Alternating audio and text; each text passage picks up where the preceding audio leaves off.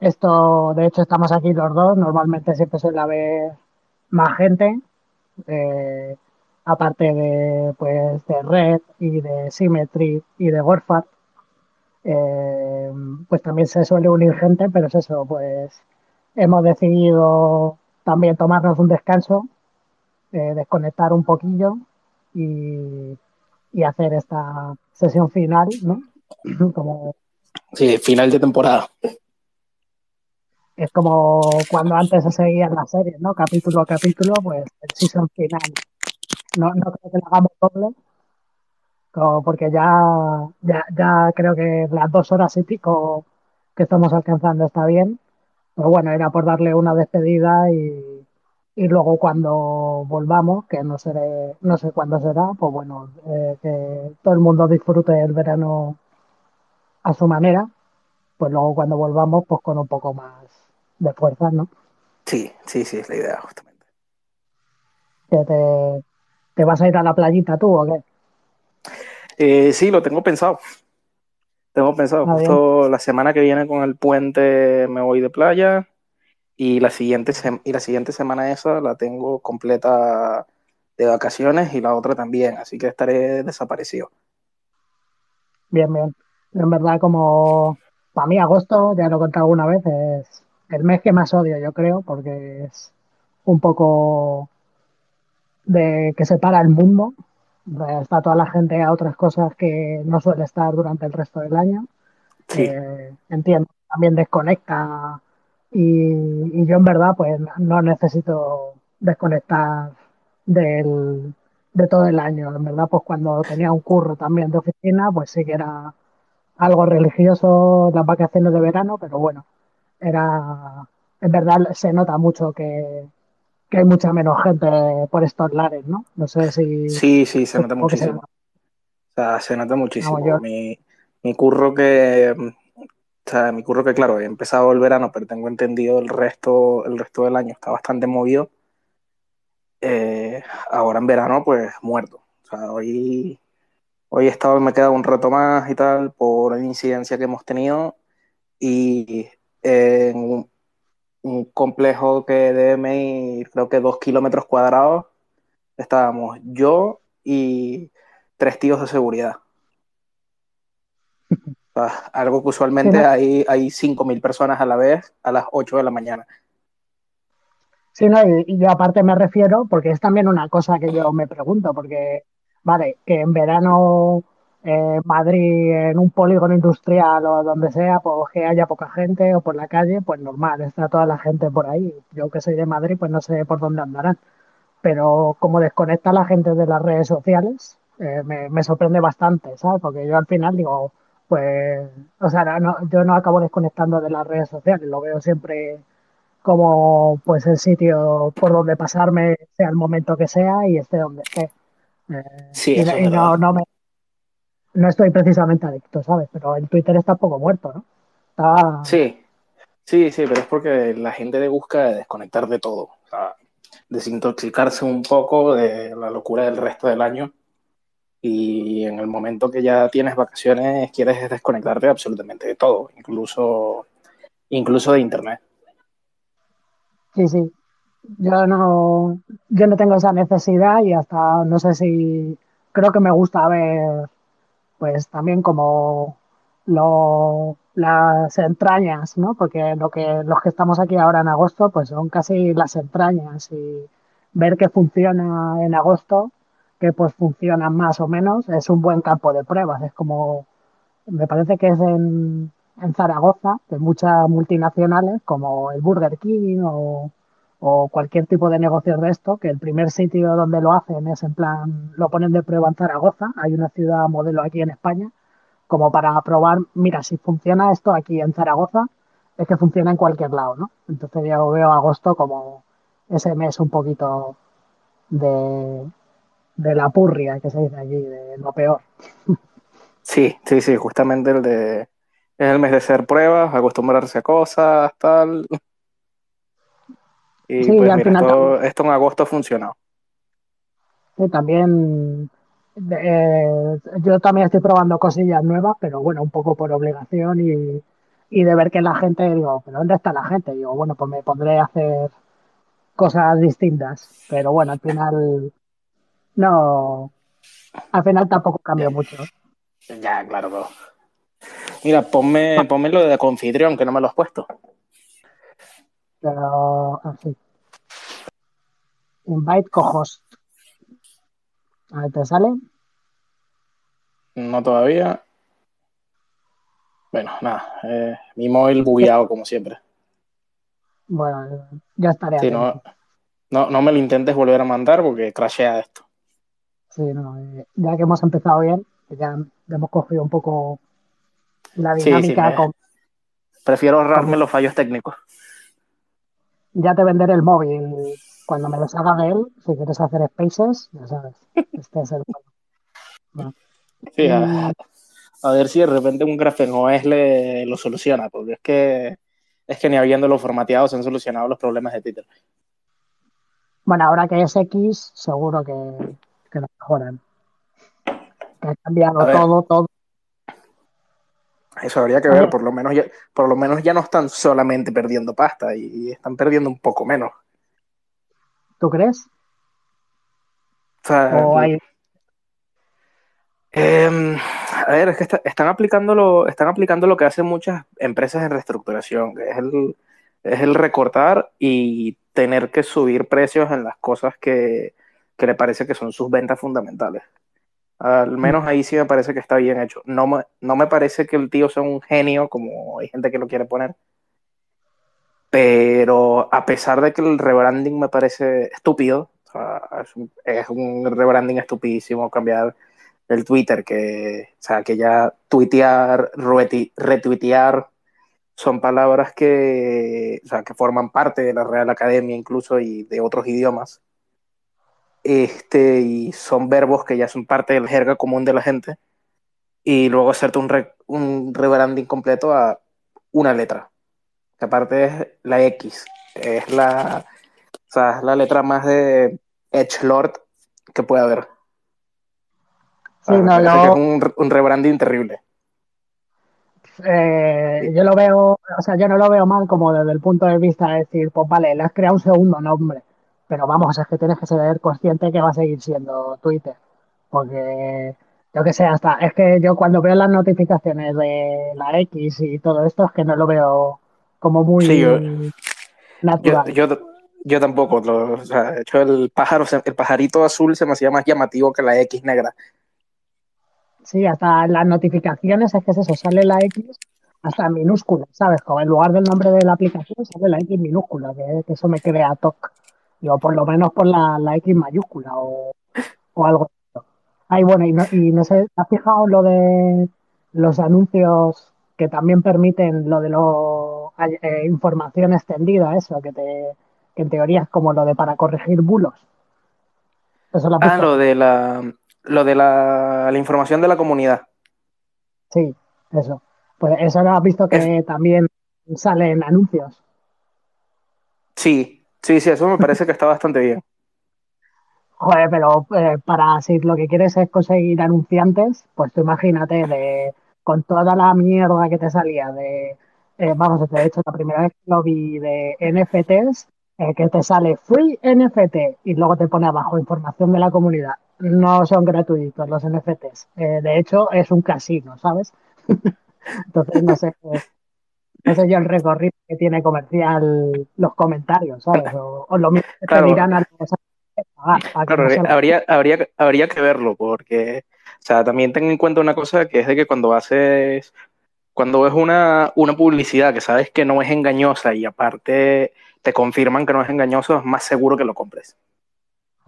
¿Sabes? Es como lo de, es como lo de comprarte un móvil, tío. O sea, si, usualmente cuando te vas a comprar un móvil o un ordenador, quieres saber toda la información, toda, toda, toda, toda, toda. Y mientras más tengas, mejor y más seguro que lo vas a comprar. esa es la, parte. Esa es la parte positiva, pero habría, habría, que, habría que ver si eso también ayuda a traer ventas a los anunciantes que sean más honestos y se le haga un poco más competitivo. ¿Sabes? Que la competencia honesta ayude a la, competencia per se, pero habría que verlo.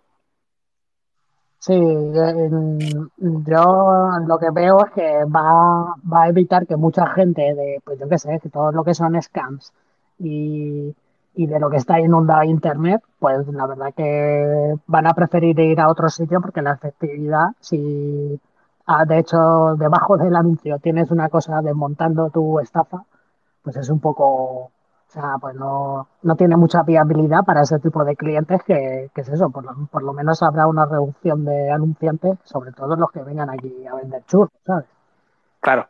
Pero, claro, claro, a pero, ver qué. Pero también eso, pero también está bien para los usuarios, ¿sabes? Que si, por ejemplo, o sea, ven algo y lo que vende la comunidad es, sí, esto es, el anuncio es correcto, es honesto, tal, pues si alguien se lo está dudando, dice, pues mira, ¿sabes qué? Si entra la publicidad, hago clic, compro y tal. hay, hay, que verlo. Hay, hay que verlo, hay que ver cómo, cómo, funciona. Yo, por ejemplo, no sé, no sé mucho, de hecho, nada de marketing. Así que todo lo que diga ahora mismo es especulación, pero yo digo, habría que verlo. A ver, en, en teoría es eso. Eh, el marketing, yo también soy muy de la opinión que las cosas buenas casi ni necesitan publicitarse. Y salvo las empresas muy potentes que tienen eso de crear una marca y estar eh, constantemente renovando la idea de que su marca es buena, pues eso hay, de, ese, de ese tipo de anuncios hay muchos en Twitter, yo que sé, Coca-Cola, ¿sabes? Pero para una cosa que intentando vender puntual, no sé, yo. Ya veremos. Claro, como el, como el ex token con la cara de, con la cara de Elon que, que salen. Por ahí va la siguiente pregunta, ¿no? Que está, bueno, tampoco, no lo hemos comentado también ahí, lo de la stablecoin de, de PayPal, que bueno, que, que, en su momento fue X, ¿no? al principio PayPal se llamaba X. Sí, también, también, se, también se llamaba, también se llamaba X por, porque Elon eh, creo que era dueño del dominio X y cuando, cuando se metió en PayPal quería migrar PayPal a, a X.com y de hecho las primeras tarjetas eran de X.com y tal y, nada, eso se quedó en, en que Elon se quedó con el dominio y ya. Sí, no, me sorprende mucho que, el otro día probé, dije, a ver, supongo que si pones x.com saldrá el Twitter, porque si no, menuda ruina. Sí, sí, sí, te lleva el Twitter. Claro, pues eso, ojo, ojo ese dominio, no sé si eh, Elon era de esos que estaba pescando dominios hace 20 años o todavía más, pero madre mía, lo que puede costar ese dominio, ¿no? Sí, sí, fácilmente, o sea, es un dominio de un solo carácter. Una locura lo que debe costar hoy. Y... Ah, y pues hablando de esa moneda de PayPal. eh, de, más de eh, Twitter también, ¿eh? que va por ahí.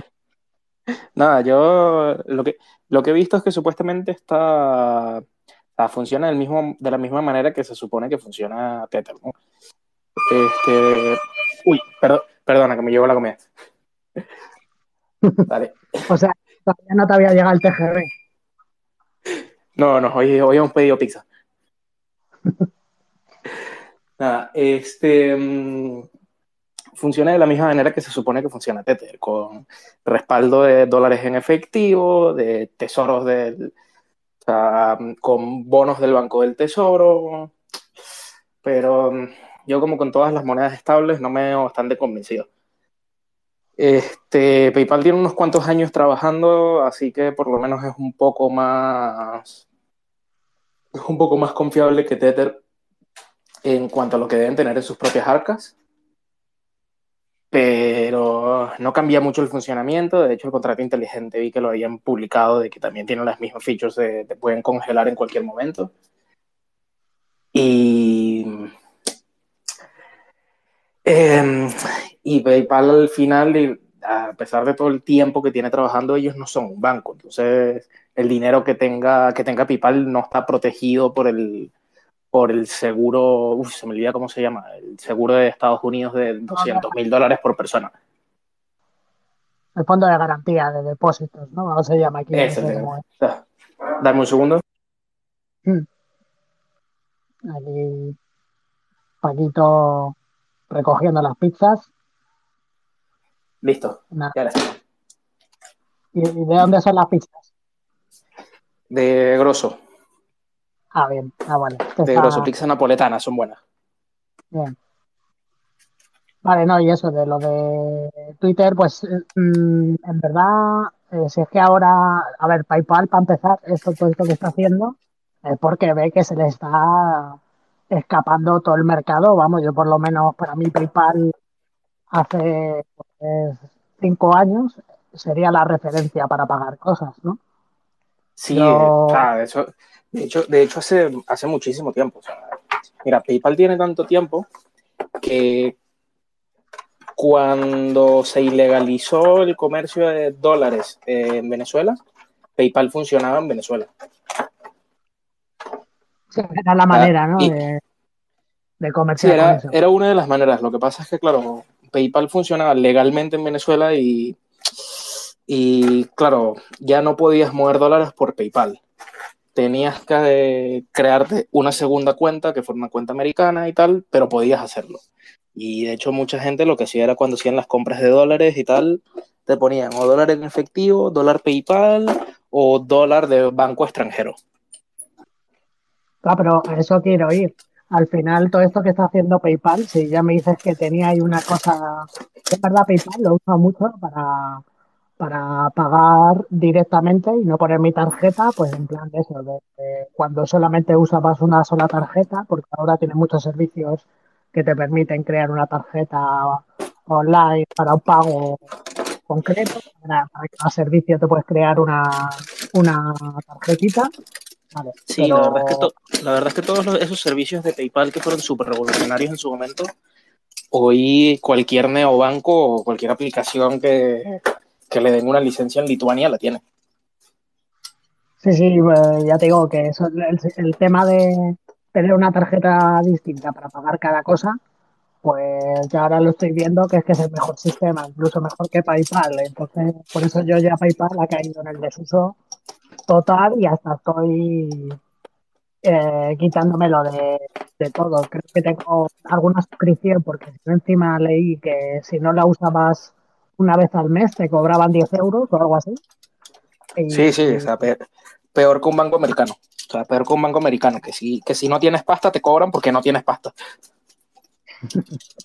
Claro, eh, llegará un momento que, que me estás cobrando, bueno, no, no es eso, te tiran de la tarjeta, ¿sabes? Que, que no es que tengas ahí dinero depositado y llegues a cero, ¿no? Eh, van chupando y, vamos, pues eso, lo tengo ahí a una cosa suscrita, pero con, con vistas a eh, esta cuenta cerrada y, y antes tenía una actividad del copón porque vamos eso pues todos los videojuegos de Steam o o sea pues era pasar por ahí y, considerarlo un servicio muy bueno pero ahora por ejemplo pues simplemente por Amazon ahora vamos la manera más cómoda de pagar para mí con Bitrefill que me meto digo a ver quiero comprar 50 eh, euros, 20 pues 50 euros, 20 me creo un cupón de Bitrefill pago con Lightning, me mandan un código. Lightning y ya está. Pero es que es, que es más y, no, y no tocaste la tarjeta en ningún momento. Ni, te pide lo de métete tu aplicación y autoriza este pago, y cosas de ese estilo que ya está, ya, ya aburren más que decir, uy, que, sí, garantía de que, además, que además son cansinos. Me, me pasa, me pasa lo mismo con los, o sea, al hacer un pago, un pago digital cuando se trata con el banco, es que me toma mucho tiempo. Pago con Lightning es nada más, es nada más ver, pagar. ¿Seguro que quieres pagar esto? Sí, ya, toma por culo, está pagado. Sí, donde se pueda, y es eso, pues eh, Amazon, que es un sitio donde, pues bueno, aquí si nos ponemos ya extremistas, pues habría que evitarlo, pero yo qué sé, porque Prime el mes pasado y al final pues da un servicio muy cómodo. no, no, me jodas, yo pago, Amazon, yo pago Amazon Prime, así no lo voy a dejar nunca. Todos los meses lo Tiene... No, lo pago anual. Anual, porque siempre hace, hacemos pedidos, vemos series, vemos películas, las series de Amazon Prime son buenas. Este, aparte, aparte de que tener Amazon Prime, este, casi siempre me salen ofertas en Audible, que Audible es la plataforma de audiolibros de ellos, y es mucho mejor, por lo menos para mí, escuchar los audiolibros que ponerme a leer, ¿sabes? por ejemplo, me toca trabajar y me tengo que mover, me pongo a escuchar un audiolibro mientras estoy trabajando. Sí, yo justo precisamente pues tengo el Prime porque, y encima este es el truco que yo hago siempre, me voy creando cuentas nuevas y digo, este me voy a comprar de Amazon y me voy comprando, me voy creando cuentas nuevas, eh, que lo único que te hace falta es una, una tarjeta distinta de pago y pues usas el mes gratis y, y compras ahí a tope lo que te haga falta. Y justo se me acaba este mes, me lo pillé porque salió la oferta esta del Kindle, que llevaba mucho tiempo queriéndome comprar uno y al final me lo he comprado y bueno, pues le doy uso, pero tampoco para tanto, pero sí que viene bien tener un libro que además es muy cómodo. Coges y te pirateas cualquier libro y, ya lo tienes ahí. me parece un buen sitio para ir a almacenar la info de, pues eso, de libros. Y sí que estoy leyendo un poquito por las noches un ratillo, pero tampoco soy ávido lector. Justo se me acaba ya el Amazon Prime y mejor eh, tenía que haber sacado algunas cosas de Rilla Flix, quería haber sacado algunas pelis de ahí, porque están en mejor calidad. Por ejemplo, la de. Te recomiendo Asterix y las siete pruebas, no sé si la has visto, o las 13 pruebas, ya no sé cuántas son. Pero esa peli de Asterix, pues es de mi favorita de la infancia y, y está en una calidad mucho mejor que la que he encontrado por ahí de torrents y cosas de esas. Y nada, y al final se me ha pasado sacarlas de ahí. Pero bueno, ya, ya te lo pediré a ti. Y así aprendes a usar el OBS. Ah, genial. Aunque bueno, sabes que el, sabes que el OBS eh, justamente en mi ordenador no funciona. Por el tema de que. No, porque acuérdate que, acuérdate que el ordenador, mi, mi, ordenador principal, el que no es de trabajo, que es el mío personal, es una Chromebook. Uh, y las Chromebook tienen, o sea, las Chromebook corren aplicaciones de Linux, pero el OBS corre en un, servidor, en un servidor gráfico diferente al que tiene Chrome OS. Y entonces, por problemas de compatibilidad, no puede grabar pantalla. O tan librado porque la excusa es buenísima. ¿eh? no, no, a ver, es cierta. es, es, cierta, pero, pero ahora que lo pienso, sí, es una, es una excusa buenísima. te, acabo, te acabo de meter algo técnico que, que no, seguro no tienes ni puta idea y has dicho, pues ya, ya vale.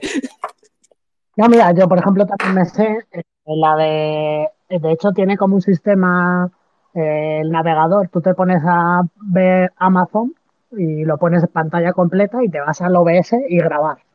Y yo la primera vez que lo hice, pues no funcionaba. O sea, no salía la pantalla en negro. Y digo, no estoy grabando nada. Digo, qué cabrones los de Amazon han metido aquí un... O sea, yo ya estaba diciendo, joder, o sea, los sistemas anti-pirateo están muy evolucionados. O sea, si no puedo grabarlo a pantalla, y al final eso me parece que es que hay que desactivar la aceleración por hardware o por software o no sé qué movida, y entonces ya sí que te sale.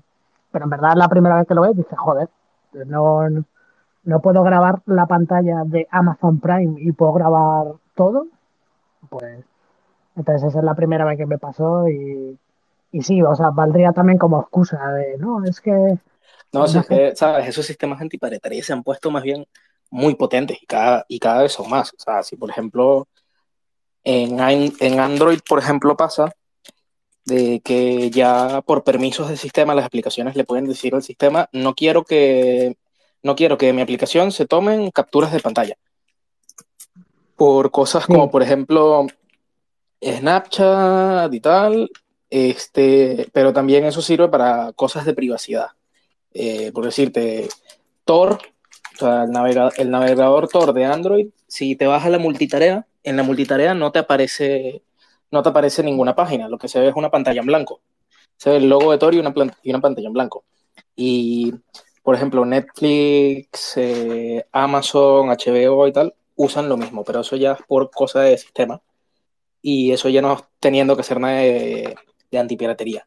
Y lo que sí es que la antipiratería se va a poner más fuerte todavía, porque ahora mismo Google está desarrollando un estándar para que haya DRM en web.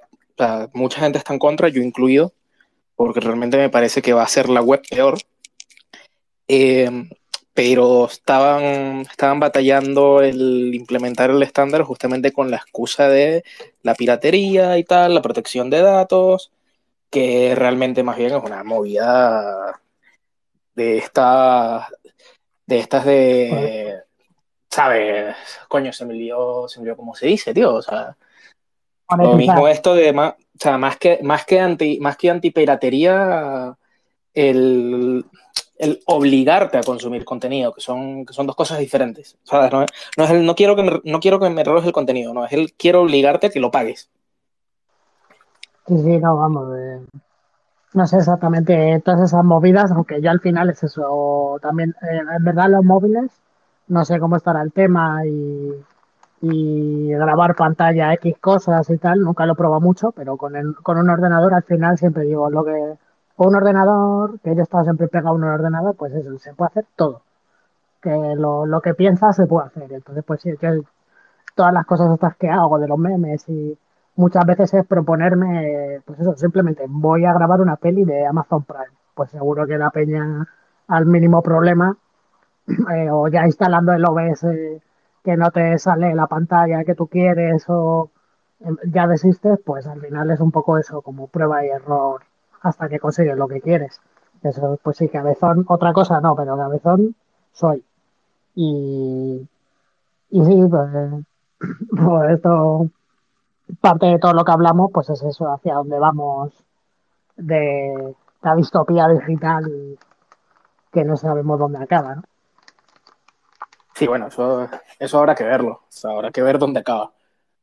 Pero sí, yo soy muy confiado de que casi siempre ganan los, los estándares abiertos. Así las cosas cerradas eh, agarren mucho fuelle, mucho auge, terminan ganando los estándares abiertos. Al menos es mi manera de pensar. Bueno, no, sé, no, Android, sé, no, sé, si, no sé si los datos me ayuden. O sea, bueno, una, una parte de Android es open source. Ya. Mm. Pero bueno, en teoría es, el, es el principal aliado de todo esto, porque si en verdad eh, hasta pues eso, el grafenos y el otro dependen de los móviles que haga Google, o sea que más vale que sigan haciendo cosas Google porque si no queda iPhone, ¿sabes? Sí, claro, totalmente. Y aparte, eh, pues a ver, eh, aquí hay gente que ya, ya clásicos, hemos estado comentando eh, que vamos a hacer un parón aquí por Europa, pues veranito, en agosto está la gente a sus cosas, y hay aquí clásicos como Whisky o Andrés o, o Cristaman, que la semana pasada pues nos arregló el, la barra libre, que nada, pues la despedida sí, que, también. Que gracias por haber entrado temprano, porque yo he entrado creo que media hora tarde. Bueno, estaba por ahí Symmetry. Hoy, hoy sí que he dicho, si no entra el Paquito, ahí que es un mano a mano, porque el resto ya, ya son tomar las vacaciones. Y nada, el resto, los que estáis de los clásicos o cualquiera nuevo que queráis y incorporaros a la conversación y añadir pues cualquier curiosidad o, o comentar el espacio, pues ya sabéis, está el micro abierto pedís permiso, tenéis que hacerlo desde el móvil y estáis invitados para este o cuando volvamos. O, que si volvemos, eso, será, o para cualquiera. Eso, recuerden que, este, eso, que esto siempre es un open mic, por eso se llama barra libre, que es libre para que puedan entrar. Está allí Andrés. ¿Qué pasa, Andrés? ¿Andrés? Hola, Andrés. Ah, no, se ha caído. Ah, sí, aparece todavía como oyente. Bueno, pues nada. Ah, ahí está. Hola, buenas. Ahí está. Bienvenido, Andrés. ¿Por cuánto tiempo va a ser? Eh, dos, tres semanitas. Ah, vale. No, no lo tenemos completamente claro, la verdad. todavía lo estamos viendo. Nos hemos tomado un parón por lo que queda de verano. Ya ah, en principio, en, en, principio ya Red vuelve en septiembre, yo también vuelvo en septiembre. Este, y en principio, sí, en septiembre ya deberíamos estar, pero no sabría darte fecha si, si ya desde el primer jueves o el segundo. Ah, bueno, eso no importa, ah. vamos conectando. Aquí en verdad, pues cuando haya más de dos de los que nos metemos siempre, y bueno, yo la semana pues casi que empecé solo y pues está bien que siempre os metáis alguno, o pues como tú has dicho varias veces, pues en verdad que veáis que pues abrimos este espacio pues para hablar con quien sea. Y como, de los cinco que seamos, pues haya más de dos que nos apetezca, pues en teoría se puede abrir. Eh, vamos a descansar un poco yo a lo mejor septiembre me tomo más vacaciones, que sí yo tengo más lío. Y, y en la recta final de la web, y a lo mejor tengo que estar ahí currando 24 horas de preparación, pues a lo mejor es mi periodo vacacional. Pero bueno, que pues nada, reclamarlo. Cuando le echéis de falta, se lo reclamáis a, a Red, a y a Paquito. A mí no. A ti no.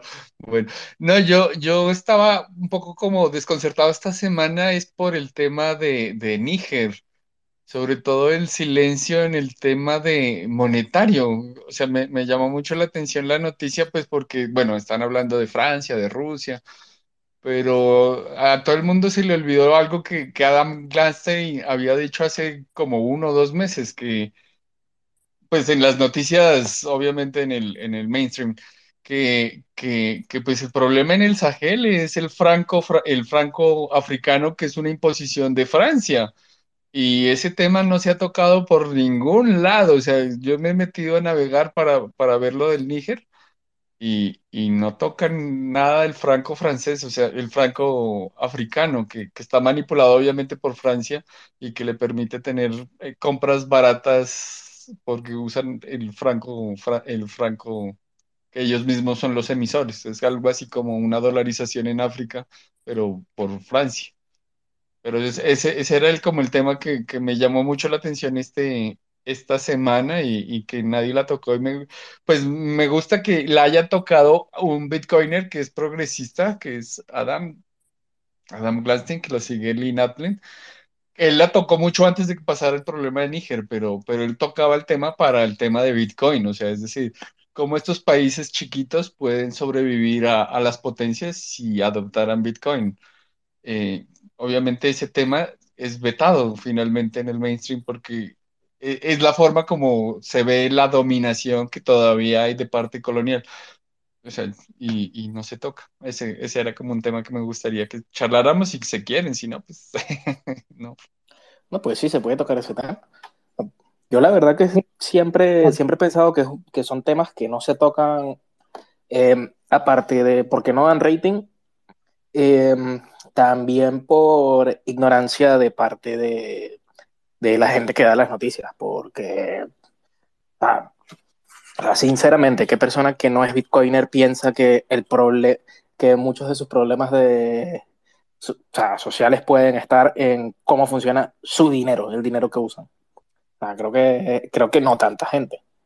a menos que vivas en una economía hiperinflacionaria, ahí sí dirás, pues mira, muchos de los problemas de aquí son, son el dinero, pero no piensas, no piensas es el problema está porque el dinero, porque el gobierno puede imprimir, sino que el problema está en lo que imprime el gobierno. Cuando realmente el problema es un paso atrás. Creo que mucha gente no piensa eso. Pero el problema también por eso no se comparte según lo que yo conozco del CFA este, que es el franco africano, que o creo que es Confederated African, eh, creo que es algo de CFA.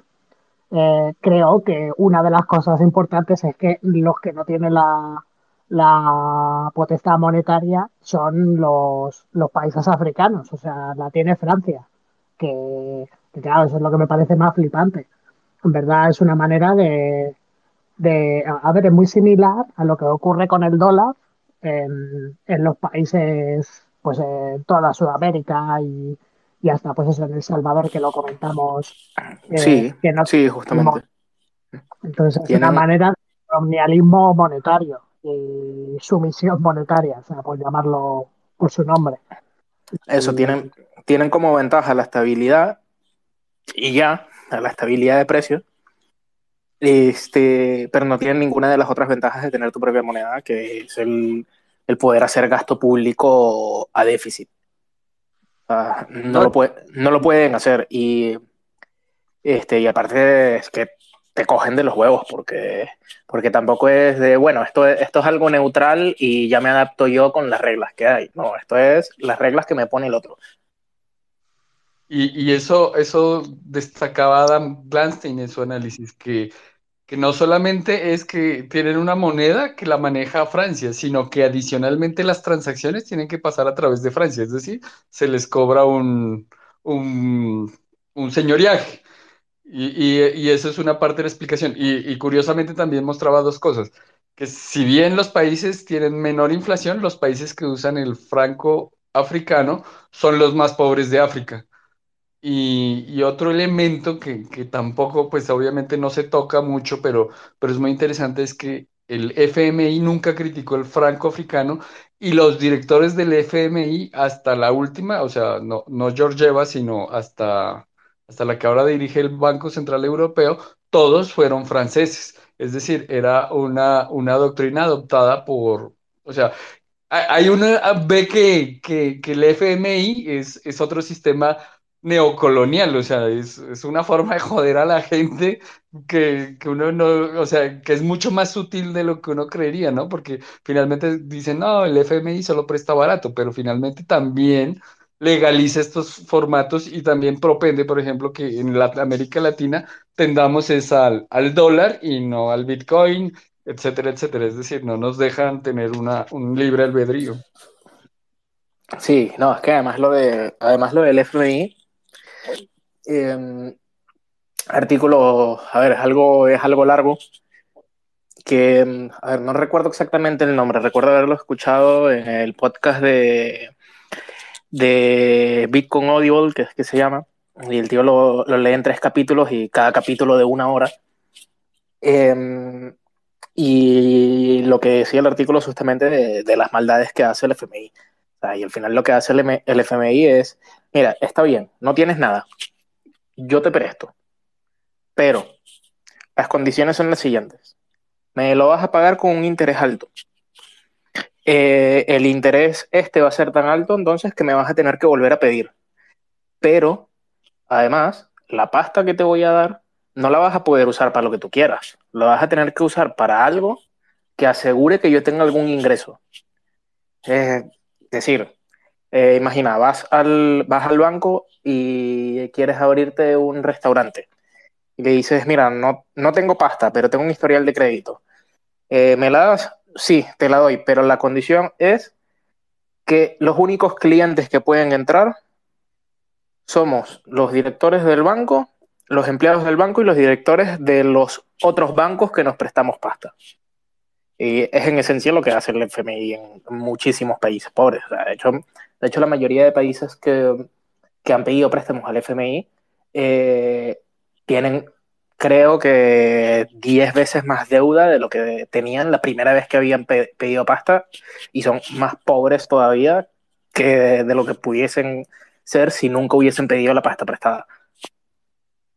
Y sí, es una, es una práctica terrible van, vamos, por ejemplo, creo, creo que he visto alguna noticia de, de Argentina. Ahora el debate de Argentina es, eh, ¿pedimos dinero otra vez al FMI o no? O sea, es como, esa es la alternativa, es o nos morimos de hambre o le pedimos dinero al FMI otra vez. O, y en plan, eh, yo qué sé, lo he visto como, eh, pues vamos, es que el FMI es como pedirle dinero a la mafia. Así, pues sí te van a dejar el dinero y encantados. Pero luego es eso, luego, luego van a estar esperándote con el coche encendido debajo de la puerta de tu casa y, y claro, es eso, como los políticos están ahí cuatro años al máximo, ocho, pues viven con, con miedo cuatro años o ocho, pero luego ya después se retiran a sus aposentos y a recoger los réditos de todo eso que han hecho Y claro, te digo que tienen miedo, pues deberían tener miedo al menos de la población por lo que han hecho. Pero luego ellos se parten el culo de, todo esto. Si es que son, pues eso, el gobierno es también otra mafia. Entonces, los cárteles colaboran. Eh, aplican, la filosofía de aplican la filosofía de Keynes, eh, que a Keynes le preguntaba, que a Keynes le preguntaban, ajá, y, el modelo este que está sacando de todo basado en deuda, eh, ¿cómo se paga esa deuda?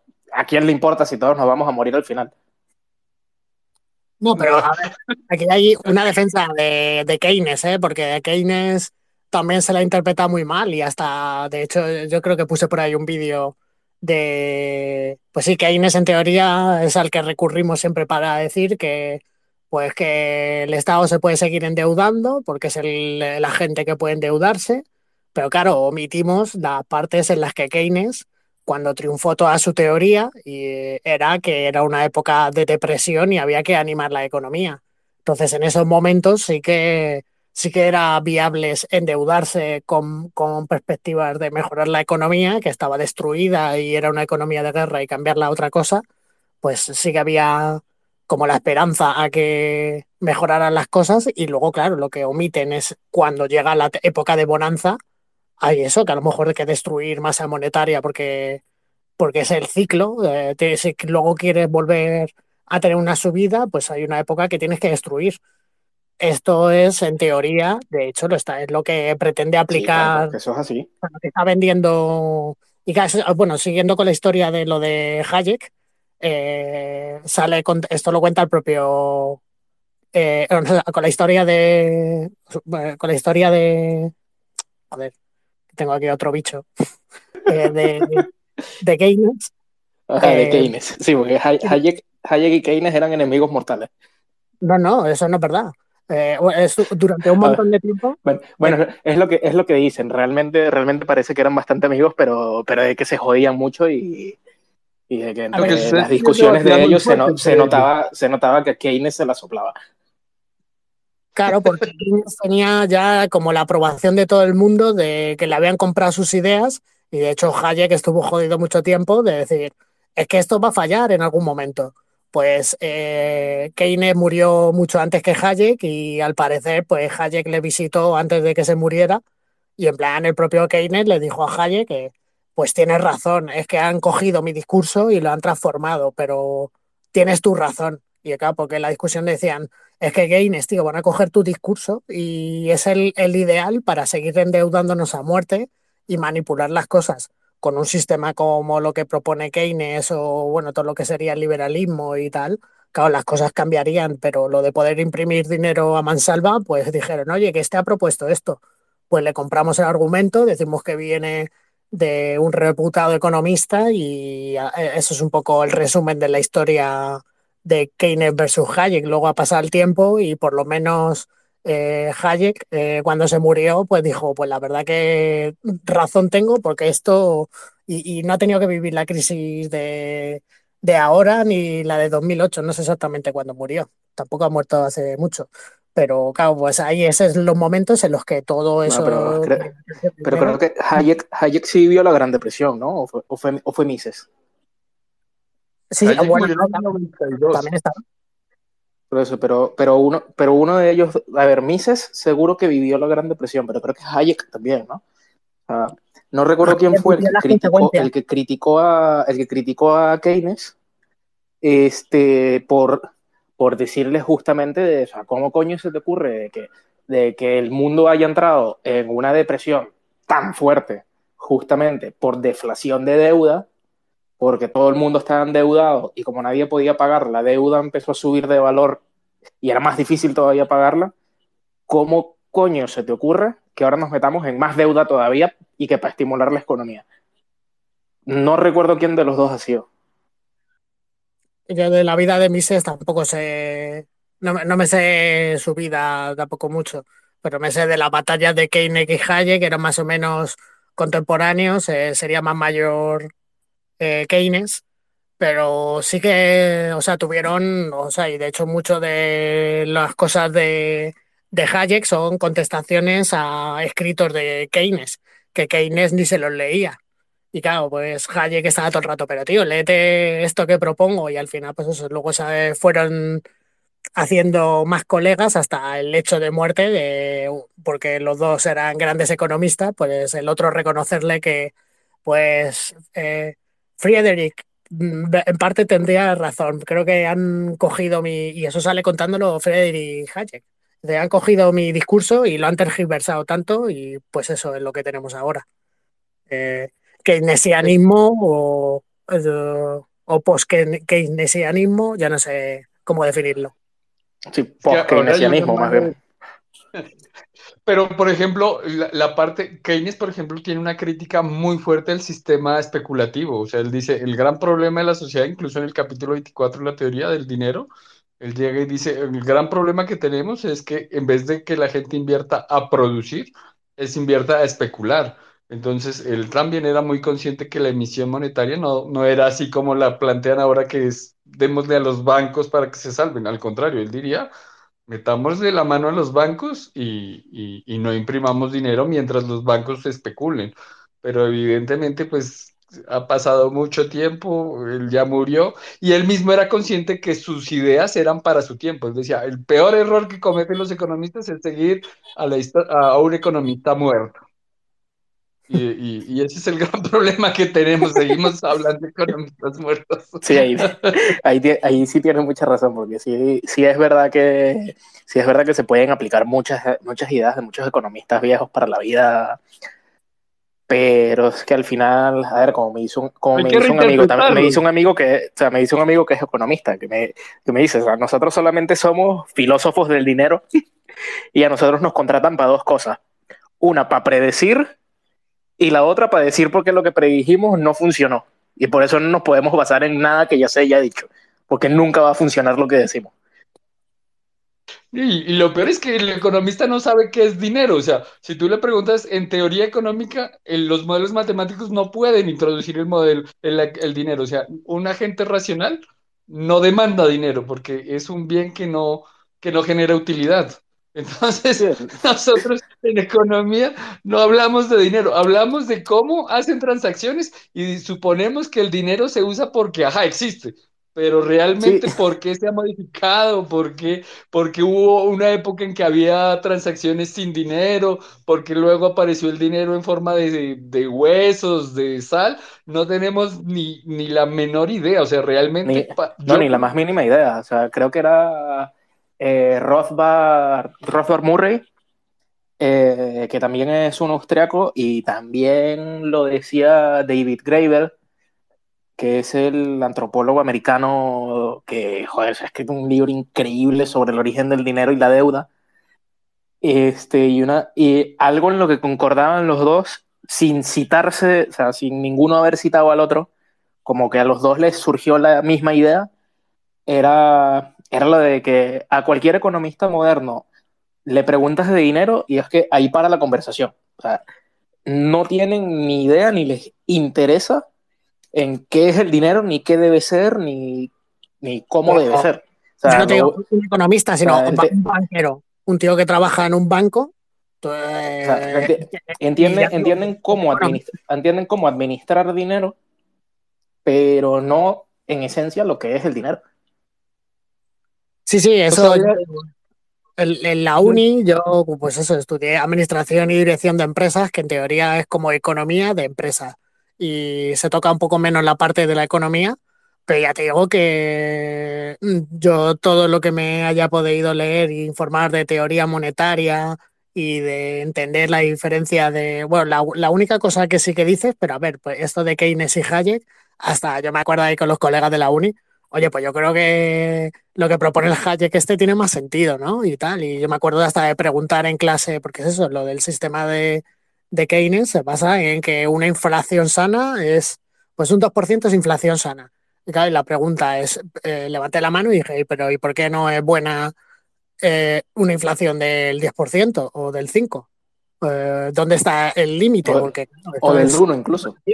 Claro. Eh, pues, me dijeron, bueno, es que esto es algo que se ha calculado así y no se ha calculado. Eso, eso salió, es del Banco de Nueva Zelanda, que alguna vez cuando en los 80 le preguntaron al director del Banco de Nueva Zelanda, bueno, ¿cuál es su objetivo de inflación? Él llegó y dijo el 2%, y de ahí todo el mundo se cogió, pero no hay ninguna teoría matemática que diga el 2% es lo ideal, no, o sea, ni cero, ni, ni uno.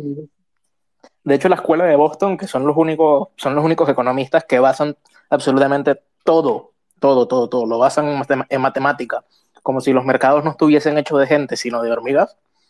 Eh, o sea, la escuela de Boston es la de, Milton Friedman. La conclusión de ellos es que lo, realmente mejor es un interés negativo, o sea, una, una deflación del 2%. ¿Tú me oyes, Paquito?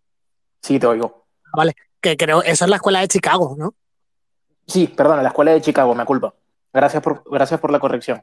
Pero sí, la escuela de Chicago, la conclusión de ellos es que, es que lo mejor por una economía más bien es una deflación del, del, del entre 1 y 2%, creo que era el 1,8%, que es el mejor tipo de interés que debe haber.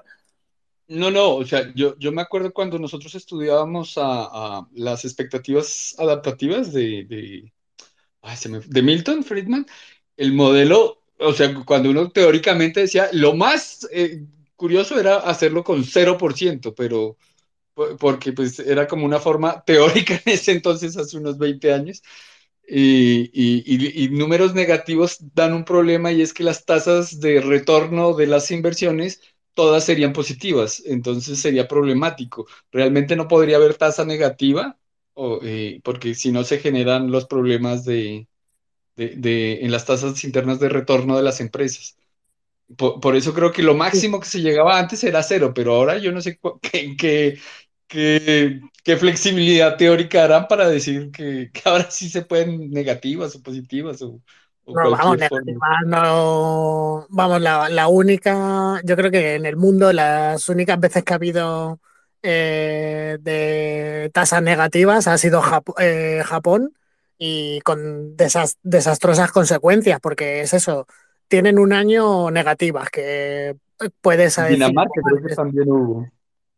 Sí, vamos, pero, pero, o sea, por poner también, quería hablar de el caso este de Japón, que siempre, vamos, yo es que cuando estudiaba, hace 20 años, pues ponían Japón como el ejemplo de lo que se puede alcanzar también teniendo unos periodos de crisis, pero recuperándote y tal, pues es el ejemplo que te ponen siempre del keynesianismo.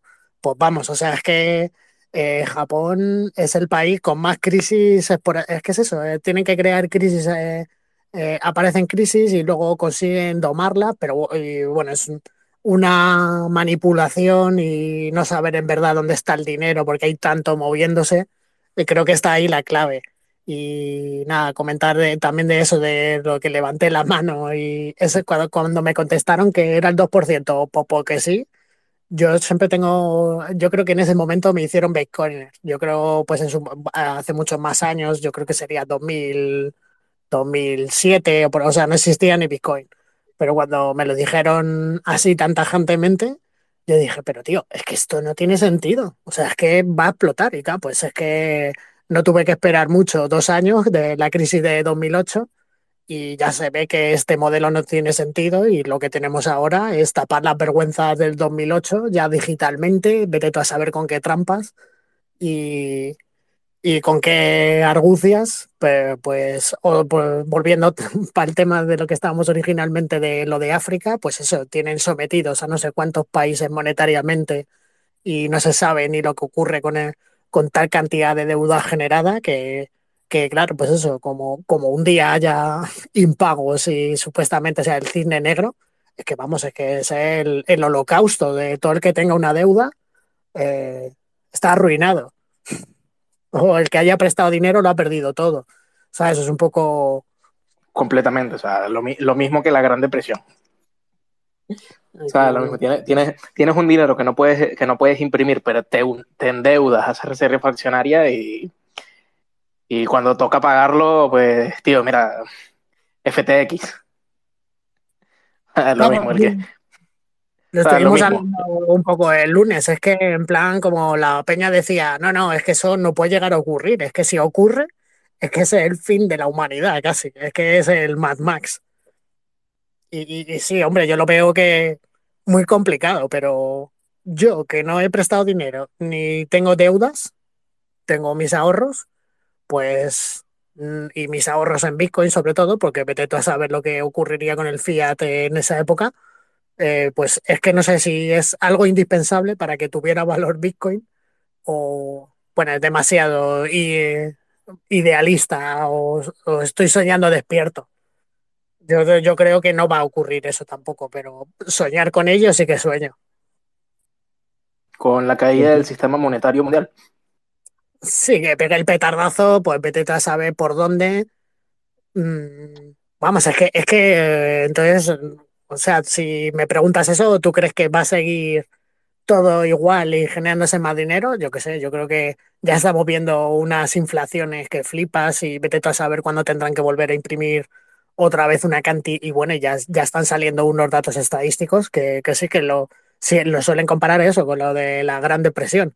Eh, nunca antes me parece que se había destruido tanta masa monetaria y en proporción, porque claro, no, no puedes hablar en términos reales porque vamos, en proporción eh, la, lo están comparando algunos datos de y eso está, o la producción industrial de Alemania, ciertas cosas de esas, de que está todo más parado. Y, y la verdad que la sensación es que el mundo funciona de puta madre y vas al centro y los restaurantes llenos un martes. Eh, o sea, es, yo, en, verdad tiene eso, eso, eso es la burbuja madrileña. es la burbuja madrileña, En, esta ciudad los negocios no paran nunca. me parece increíble, la verdad. es de que, te vas a la playa, no flipas. O sea, si te vas a la playa ahora. Es, una, cosa que yo no entiendo de España, que yo, que yo digo, ¿cómo coño, o sea, cómo coño tienes un país que la gente gana cuatro veces menos que en Estados Unidos pero sale, compra, gasta y come fuera 10 veces más. Sí, sí, nada. Mira, y saludar al buitre, porque justo esto que he comentado de. de. Me has añadido Dino, esto justo último que he comentado de. de lo de que si quiero que se caiga el mundo o no, lo estuvimos comentando el otro día justo con él, de eso me salió la idea. Y nada, está por aquí Dino, que se ha añadido. ¿Qué pasa, Dino? Hola, ¿qué tal? Nada, que fui el, fui el martes al de ah, joder, pero si es, que, es, que, este martes no había nada. Este martes se había anunciado que no que había vacaciones. Ah, vale. Lo que se hizo fue que salimos a beber. Ah, coño. Cabe, es que esto se anunció por el Telegram, en verdad. Yo creo que sí, que pusieron el anuncio, que yo, yo no soy responsable ni, ni nada, pero creo que pusieron el anuncio como que había evento, pero luego todo lo que hablamos fue en el Telegram. Pues para que no te pase otra vez eso si fuiste el martes, pues métete al Telegram, que ahí es donde vale. se acordó lo que se hacía. porque como era agosto. Intenté meterme en el Telegram, pero no sé si lo he hecho. como tenéis ahí puestas medidas de seguridad y de filtrado, eh, pero ah, no sé por qué, al final no me logrado meter en el grupo. Pero bueno, ya, ya lo intentaré. Pues nada, en septiembre creo que ya habrá meetup normal, porque esto fue, es que de hecho es eso, supongo que hasta estará cerrado el...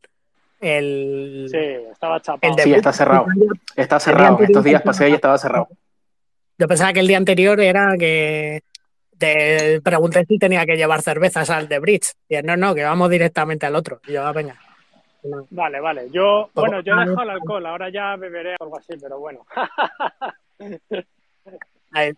te puedes traer también una sin alcohol también. Ah, cojonudo, pues eso sí, eso sí me tomo algo.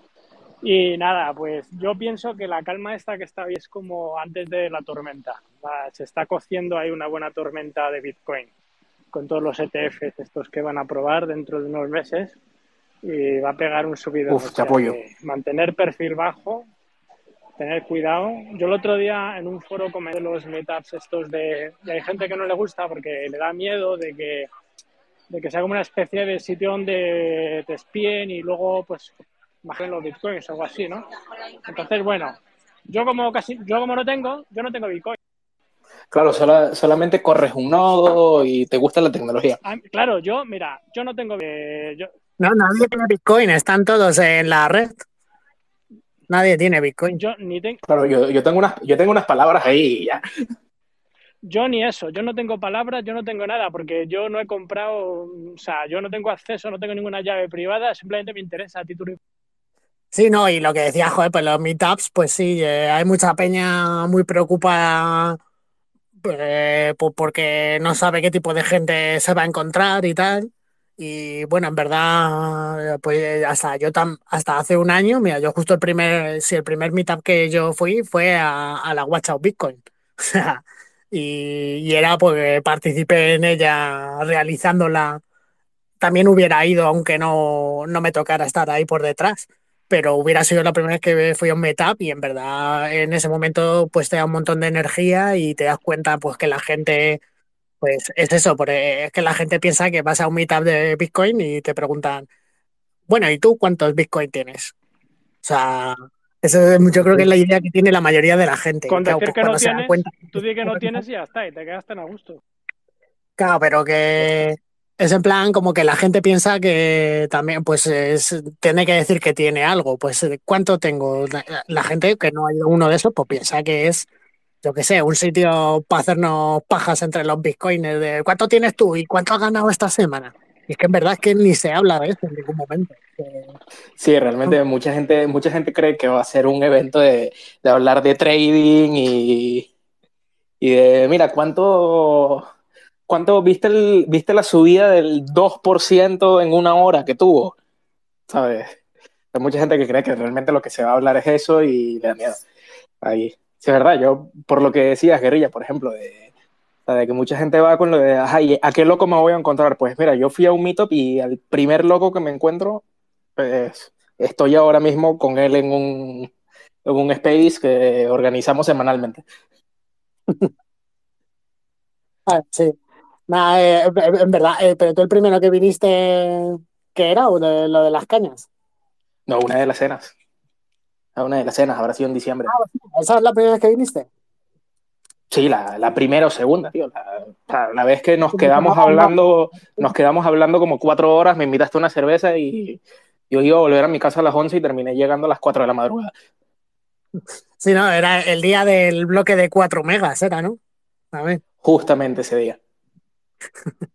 y, y nada, eh, en verdad, pues eso, a todos los que están escuchando, hay algunos que pues los conocemos de algún meetup, eh, otros que sabemos que van a meetups en sus países, pero bueno, la gente a invitarla, pues es que en verdad más por un tema, eh, yo que sé, casi psicológico, ¿no? O social, a mí por lo menos, mmm, me renta mucho más, o sea, tengo ganas del día que hay meetup o de que preparamos algo que, que, de la pereza de intentar quedar con mis colegas, que son todos problemas y pues cada vez cada uno tira para un lado, etcétera, pues los meetups es una solución también a un tema social, ¿no? Y de hecho es eso, el grupillo ese que tenemos del Bitcoin Social Club, pues de Madrid, pues es también para eso, para que soluciona otras muchas cosas, pues incluso valoro más el tema social que los meetups rollo tipo charla, que bueno, que también es eso, acabo de subir la primera vez que, que salí hablando, pues eso, estoy contando que hace un año no había ni un meetup, no había ido ni a un meetup, ni se me ocurriría ponerme delante de una cámara y al final he acabado grabándome yo a mí mismo y saliendo en un meetup y dando mi cara, que nunca pensaría, pues vamos, tampoco soy de los que no quiero mostrar mi cara, pero si lo puedo evitar, lo evito. Y, y ya es eso, pues tengo un puto podcast ahí que salgo yo hablando como si fuera una persona respetable a la que escuchar. Pon el enlace de tu podcast aquí en el muro, tronco. Eh... Sí, es verdad, ponlo aquí, o sea, está, está, está en el perfil de guerrilla, justamente. Creo que lo tienes pineado y todo, ¿no? No, todavía no lo he pineado, pero. Pues pinealo. Mira, a ver. Y, y... Mira, ha entrado el buitre por ah, aquí. Eso, y, y, y, compártelo aquí en el comentario. ¿Qué pasa, buitre? Buitre, ¿vienes con stickers? Buitre. Tienes que darle a activar el micrófono o por ahí sí. abajo. Ahora está, volando muy alto, no llega, la, no llega el sonido. ¿Ahora? A ver. Ahí, ahí. Okay, tío. Ah, ahora. Que digo ahora que he visto hoy, te he visto de guerrilla y un poco, un rato, vamos, estaba ahí en el curro. He visto que habías mandado vamos, el meetup de, que, no pude ir, estaba, estaba de vacaciones y coño, he visto, he visto tu portátil ahí con la pegata, la de la, que, la que hice yo, coño, la de In Bitcoin We Trust, esa. Y digo, coño, y estaba justo ahora quitando unas cuantas pegatas de portátil y estaba pegando las mías. digo, joder, voy a hacer igual. voy a poner el portátil guapo que parezca así un cypherpunk, ¿sabes? que nada, que... Pero dices que la estabas quitando tú, ¿no? ¿Eh? ¿Que la estabas quitando tú o poniendo? estaba arrancando una, una que tenía mal puesta, que la tenía mal colocada, de las que me diste, esas que te cogí de, Bitcoin también las estaba colocando. sí, tío, que. La, de tu amiga Belén, la de tu amiga Belén, con la B de Belén.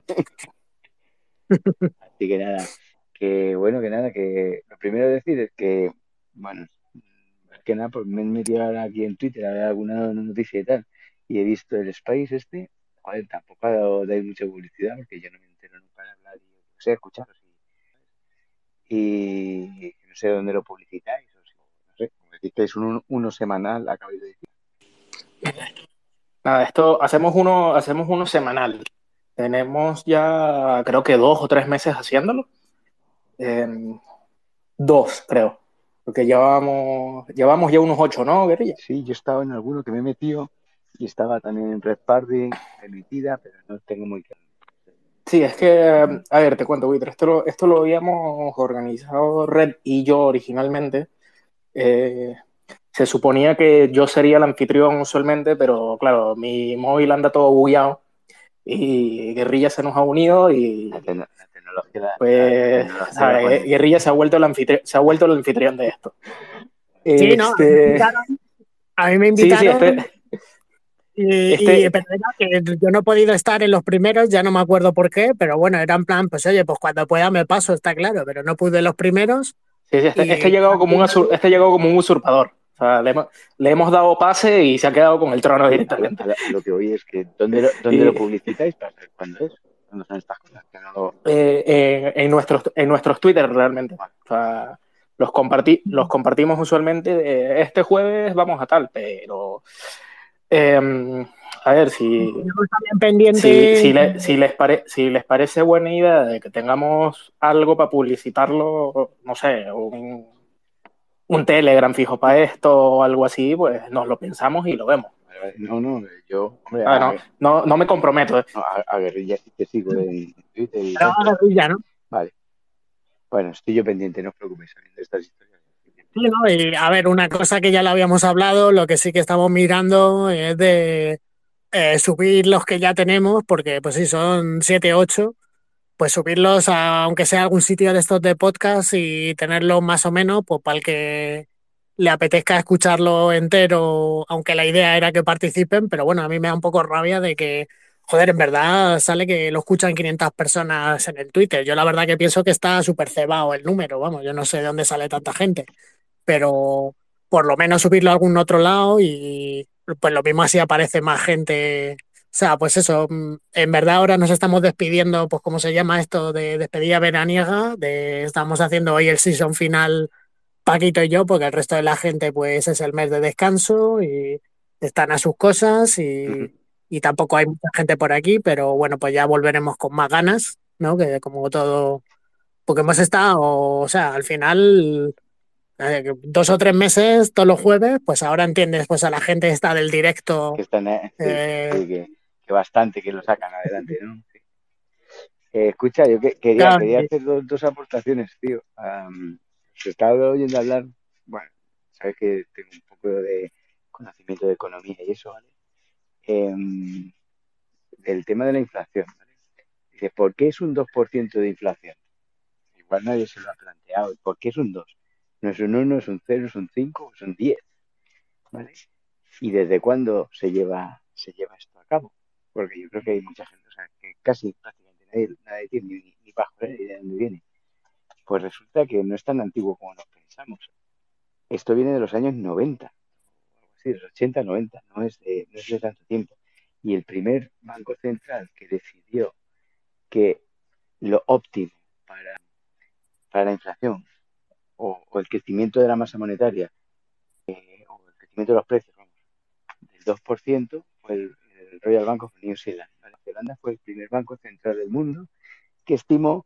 Sí, te, has perdido, creo que eso la central en la parte final. Que lo ha contado justo Andrés, justamente. Vale, pues. De Buti, tío, que haya gente que, que responda a esta pregunta, que lo que he dicho que es lo que me hizo Bitcoiner en su momento. Ahora me, me busca yo otras respuestas, pero claro, para, para inventarse respuestas el Banco de Nueva Zelanda, pues también estoy yo. Eh, bueno, no, es que realmente tiene, tiene un sentido, si lo pensáis, realmente tiene un cierto sentido. ¿Por qué? Porque eh, si tú, ¿por qué, o sea, porque se supone que bueno, en cierto modo es buena algo de inflación? O porque se supone que si tú crees que los precios van a subir, siempre vas a tender a, a gastar más hoy que mañana, ¿no? Eh, eso, eso, es el, tema de esto, intentar reactivar o, tener la economía como activa y que tú te dé por comprar, pues, activar ese consumo. Y, pero claro, tampoco puede ser mucho, puede ser un 15%, pero tampoco, si es negativo, es jodido. Eh, porque tenéis la situación de China, o sea, de Japón, desde los años 90 hasta hace cuatro días, en esta con al cero o negativas.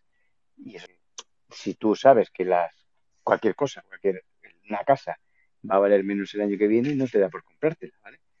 Entonces, este es el tema de la inflación, ¿vale? Por eso se estima, o por eso en su momento dijo, vamos a poner un 2%. Y a raíz de ese, pues uno tras otro, otro tras otro, pues lo, han ido metiendo. Entonces, es curioso, nos pasa un poco como, como eh, si habéis escuchado los últimos posts de Luna y tal, con el tema del dinero, que joder, cómo es eh, que damos por sentado que el dinero ha funcionado así toda la vida y esto es de los años 70, ¿no? Cómo funciona el sistema monetario eh, de post-Bretton Woods y, el tema de cuando Nixon quitó eh, el soporte al dólar con el oro, ¿vale? Pero claro, ya lo das como por hecho. Pues esto es lo mismo, das por hecho que, el 2% de inflación, pero digamos que se nos olvida de dónde venimos y por qué. Porque ese 2%. Pues, te digo que investigando un poco ha sido Así que nada, eh, que nada, que fue un gusto veros el otro día también, por lo menos. Hay un grande, el buitre. Sí. Y así todo, todo, el tema es ese, del tema monetario, la verdad que hay eh, un montón de, de, cosas que coincidimos y acabamos viendo que en las charlas Bitcoiner pues aprendes de todo este tipo de cosas. Eh, y has comentado Luna, pues es que Luna, macho, yo creo que me ha enseñado más de economía Luna que todos los profesores de mi carrera juntos, ¿eh? probablemente. Ya, ya no te hablo de pues de hacer matemáticas y tal, pero de economía y teoría económica, madre mía. Que, es cierto que, hay algunas cosas que, tú te las explicas en la carrera y cuando arañas o profundizas, te das que, joder, que no te lo explican todo, eh, o bueno, que te explican que esto es, esto es como, que es un ordenador, funciona así. Tú le das a esta tecla y hace esto. explicas lo que hay detrás y por qué, cómo hemos llegado a eso, ¿sabes? Entonces, claro, por hecho ya, pues eso, que tú sacas un billete, un papel, ni siquiera, o sea, eso, hablamos de gente como nosotros, que creo que es la gente de por la calle, que tú le digas, sabe usted que este billete no tiene ningún tipo, que no, o sea, que sí, que respaldo es el que todo que todos lo, nos lo creemos esta historia, este sistema. Bueno, no todo, aunque vaya un 10% de la gente a por su dinero al banco, ya peta un banco. Eso me refiero. Es lo que tú dices, que tenemos una información que encuentres. Y creo que, yo pienso que no está tan al alcance de todo el mundo, ¿sabes? Me da la impresión de que no todo el mundo, o, este, este, mundillo en el que estamos nosotros, es muy vicioso. Juntas, escuchas pod de los mismos gentes, de los mismos temas, al final, ¿sabes? Como que te retroalimentas a ti mismo y entiendes o das por supuesto que todo el mundo sabe pues estas cosas de teoría monetaria, de que el dinero de dónde viene, bla, bla, no tiene nada que ver. La gente no tiene ni puta idea de cómo funciona esto, le da igual, es más, le da igual, sabe que va al banco. Ni nosotros, yo creo, ¿eh? yo creo que ni nosotros, después de darle tantas vueltas, es que el sistema tal y como está ahora actual, es que no hay Dios que lo entienda. O sea, ni eh, por, ejemplo, yo creo que no pueden meter inteligencias artificiales en, el sistema económico porque tal y como está planteado ahora, que es lo que harían el sistema. Entonces, por eso, pues como estamos hablando también de Keynes y de Hayek, pues yo creo que una economía de Hayek eh, y estábamos hablando, también ha llegado a decir es eso, pero ¿y qué sería lo correcto de inflación? Un 2%, un 5%, lo que dijo Nueva Zelanda, lo que dijo eh, Japón, eh, pues vale, es que hay del 2%, hasta yo compraría que pudiera ser la inflación del 0,5 o 0,1. Igual que lo del tema de la reserva fraccionaria, que, te dice, es que no, es lo mismo, por ejemplo, siempre sale la movida esta que Huerta de Soto defiende que la, que la reserva fraccionaria eh, tiene que ser 0%. Y, o sea, que no puedan multiplicar el dinero, que tiene que haber siempre un activo real. Y en cambio sale Rayo por ahí, que siempre es como el rival que se le pone a Huerta de Soto, que Rayo de hecho defiende que pueda existir un cierto margen en, en lo que son las reservas fraccionarias y que puedan variar. Y claro, pero lo que dice Rayo es eso, es que no es lo mismo lo que hay ahora de que la reserva fraccionaria, pues ahora no sé exactamente el número por el que andará, pero... Ahora, ahora tiene 0% de reservas, ¿Qué dices? No, no. No, no, no, no, lo, que dice, lo que dice el buitre es 10%. estaba, exagerando. No, no, no. Estaba exagerando, sí, pero. Por cada. Pero es que sí, es, nada, ¿sabes? Si tú dejas, eh, es nada, tío. O sea, no, 90%, 90 del dinero es deuda que no existe. Claro, pues si me pones solamente toda la teoría monetaria tal y como está ahora mismo, pero con una reserva fraccionaria del 0,5%, por ejemplo, diría, vale, ok tú me vienes argumentando que hace falta lo de que las cosas suban de valor y que el año que viene pues tiene que valer más porque si no pues se hunde la economía, pero pues bueno, vale, pero lo, vamos a hacerlo 0,05. Entonces no sé, entonces claro, creo que es que de hecho eso habría que... De todas maneras, eh, lo que, comentamos, lo que comentamos el otro día, que tú decías, joder, pues ojalá esto pete, ¿no? Eh, y yo te dije, vale, yo sí creo que el sistema, eh, todo el mundo lo ve venir. Esto me recuerda mucho inmobiliaria en España en el 2010. Desde el 2006 se veía venir que era imposible que las cosas pero aguantamos y el que se hubiera puesto corto, pues eh, colchón, pues hubiera sobrevivido. Pero esto es algo parecido. Dices, esto, pues en algún momento, esto es la única solución que tiene eso. O hay una quita de deuda a nivel, bueno, pues los que tengan bonos se comen el molde, o, hay algún tipo de acuerdo, no sé, o, dejas que la inflación la tengas un poquito alta para o, sangre, sudor y lágrimas, sí, o sea. Pero, eh, o, o, sí, lo que ahí decías, tu escenario es el peor para todos. No es nada. Porque, es que, mira, este, saben que más, más temprano yo había mencionado a David, David Graeber y en, en su libro de la deuda, una cosa que él comenta es de que en muchas, muchas oportunidades en la antigüedad, eh, la solución a economías basadas en deuda era la redención. Y la redención era justamente el, llegar a un acuerdo. Y pues mira, como esto es insostenible, ya nadie tiene que pagarle nada a nadie, pero empezamos desde cero, eh, porque es completamente insostenible. pero ahí tienes eh, por los millones de fondos de pensiones, fondos de inversión, tal, que tienen toda esa deuda. Entonces, al final, guerrilla, como te decía, eh, si esto peta, pues te vas a encontrar con que a lo mejor tus padres no tienen una pensión, que a ti te han echado, a mí me han echado el trabajo. Entonces, yo creo que, o sea, que no me gustaría ver esa situación. Preferiría que se llegara a esa discoinización, que llegue por alguna eh, deformación, que la gente aprenda y que poco a poco vaya saliendo Claro, más que llegue de manera natural que de manera forzada, ¿no? De manera forzada, ya os digo que los que estamos aquí estamos sin trabajo, la mitad, o todos. bueno, yo, yo, en verdad lo que pienso más que mis padres es en mis hijos. Si es que tengo hijos algún día. Eso te iba a preguntar, ¿cuáles? Bueno, a ver. Eh, bueno, tú, tú no sabes mi vida, Paquito. tampoco, no, no, no, no te la conozco. Yo, yo creo que debes tener dos o tres vidas. Que Dino, que está con la mano levantada, tú interven cuando te apetezca. Tronco, ha dicho Elon Musk que hay que reproducirse, o sea que pues, reproducete. Y... Sí, pero también hay que dar de comer. eso, porque Elon, Elon sí puede tener 10 hijos y no le cuesta nada. Si yo tengo uno, me quiebro.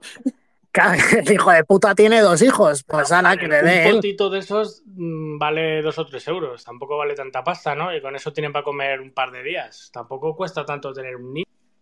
A mí, aquí que la gente se reproduzca lo que le apetezca, estamos en un mundo libre, pues yo estoy decidiendo no reproducirme por mi propio bien. Y cuando lo vea que es una opción viable, pues o me reproduzco. Y porque aquí la pregunta es también con quién juntas tus genes, o sea, que la gente junta tus genes con cualquiera. Bueno. Yo, yo, a mí y a mi mujer nos apetece cero, o sea, perros y ya. Eh, cuando haya un shock de deuda, el euro se romperá. Entonces, por ejemplo, en España eh, habrá una convertibilidad, que será una moneda de mierda, y todos los las personas que han invertido en bonos del tesoro y todo eso les van a dar por que se dejará de ser un euro y será peseta. O sea, y seremos una especie de Argentina. Y pasará de un día para otro porque habrá gente con motosierras por la calle y, o sea, en verdad es que ese es el escenario apocalíptico. Eso ha pasado en Argentina.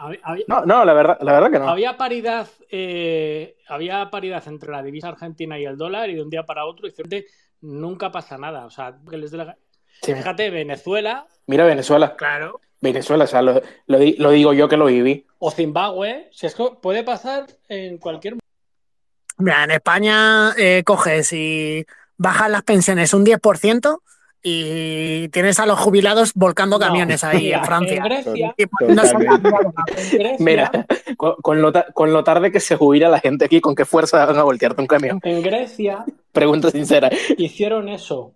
bajaron las pensiones a los, a los viejos y le recortaron el salario a los funcionarios. Bueno, sí, hubo protestas, pero y, cuando acaba la protesta, pues a joderse y a cobrar menos. A ver, es que este Claro, macho, es como si claro, porque mira, pero es que, pero es que mira Venezuela. A ver, es que mira Venezuela, o sea, Venezuela en el 2017 que fue que pasó lo de lo que llamaron la salida. Este, que no fue una salida una mierda, porque no, no salimos de nada, más bien se puso peor. Este, y en esa época recuerdo que devaluaron, o sea, devaluaron tanto, o sea, tanto, tanto, tanto, tanto, que a mí el salario pasó de alcanzarme para, para yo mismo pagarme la universidad a que en una sola salida, en un, fin, en un fin de semana, se me fuera todo el salario entero, de un día para otro. ahí, pasó, de ser, pasó, pasó de ser 300, dólares al cambio a 6. Cuéntame la historia esa que me contaste de, tu primer salario, que, en qué te lo gastaste. Está graciosa. No. ¿El Paquito? No, coño, yo no. Yo no me acuerdo, yo no me acuerdo de la historia del primer salario en que me lo gasté. No, no, una eh, botella de ron y un paquete no, no, no, no, ese, no fue, ese no fue mi primer salario, ahí lo estás confundiendo. ahí fue mi primer salario después de que devaluaron. Ah, joder. Es, justamente a lo que me, es a lo que me refería. O sea, yo trabajaba y me, y me pagaba la universidad y luego un mes trabajando con el mismo salario, que era un paquete de billetes, tío, o sea, que, que si lo coges y lo, y lo envuelves en cinta adhesiva, con eso matas a alguien.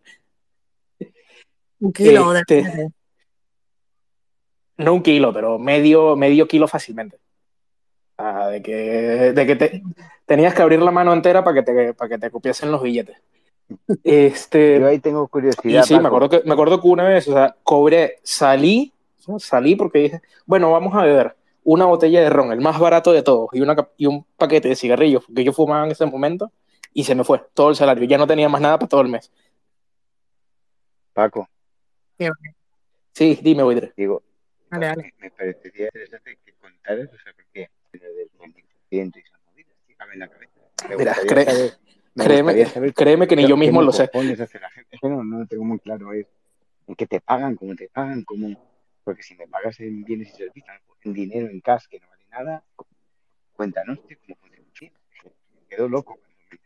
Eh, a ver, a ver se, te, se, te, pagan bolívares. Ah, se te pagan bolívares porque la gente acepta de que se te tiene que pagar es en dinero.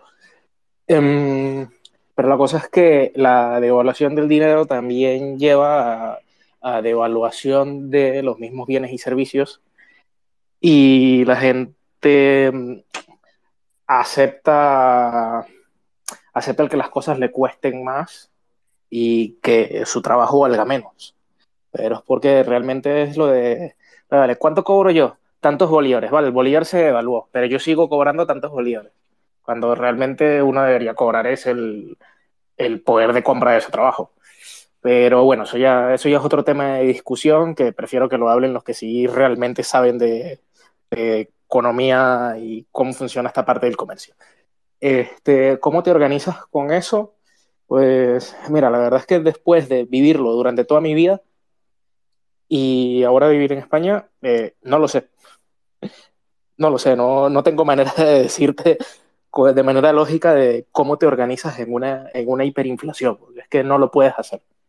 no te organizas, simplemente sobrevives al día con, con lo que hay, con lo que toca. A veces toca hacer lo que llamamos matar tigres, que es hacer cualquier trabajo que toque con tal de, de, sacar algo de dinero o de que te lo paguen en un favor, o sea, de manera no cuantificable. Pero, un funcionario del Estado tiene su sueldo fijo todos los meses, cobrará siempre lo mismo X mil bolívares, ¿no? Claro. Eh, sí, lo que pasa... el, pan, el pan, pues ha pasado por a ver, 10 de Sí, sí, sí, eso lo, va, lo van aumentando, o sea, lo van aumentando. Recuerdo, hubo, hubo, un hubo, un tiempo, hubo un tiempo en el que yo estaba trabajando y yo era la persona que pagaba las nóminas y las pagábamos en efectivo. Y, y, por ejemplo, aquí en España se paga mensual. En muchos lados de Latinoamérica se paga quincenal. Y en Venezuela estábamos pagando semanal. Y todas las semanas el pago semanal era diferente. Subía por lo menos un 20% con respecto a la semana anterior. Pero Paquito. Y, y eso era la mitad de la inflación. Paquito, ¿no tenéis cartilla de racionamiento? ¿O, un, o algo que te den alimentos? Eh, a ver, había algo, que se, había algo que se llamaba el CLAP. Había algo que se llamaba el CLAP, que era o sea, era un sistema como de que llegaba, llegaba a tu zona y alguien era quien se encargaba y quien lo repartía y tal, pero tenías que tener una, algo que se llamaba el carnet de la patria, que era como un, un carnet para decir que, que estás con el chavismo y por eso puedes recibir X bonos. Madre mía. Este, que era, sí, sí, sí. Es que Sí, es, una, una cosa que no tiene sentido. Lo que puede ocurrir aquí es eso, que Sí, los por, que por- oyen el por eso te digo, no, no, tiene, no tiene ningún sentido. O sea, por- y, y después de haberlo vivido por años, todavía no entiendo cómo, cómo la gente lo puede vivir, ni cómo lo viví, ni cómo la gente lo vive hoy. O sea, no, Pero- todavía no me entra en la cabeza. Eso va a pasar en España porque ahora mismo ya hay más gente viviendo del Estado que aportando al Estado. Si sumas funcionarios y jubilados, son más que, que los autónomos y trabajadores del sector privado. Con lo cual, a la, democracia, la mayoría de la peña va a votar cada vez más socialismo. O sea que vamos por esa vía. Vamos a ser primero Argentina y luego Venezuela.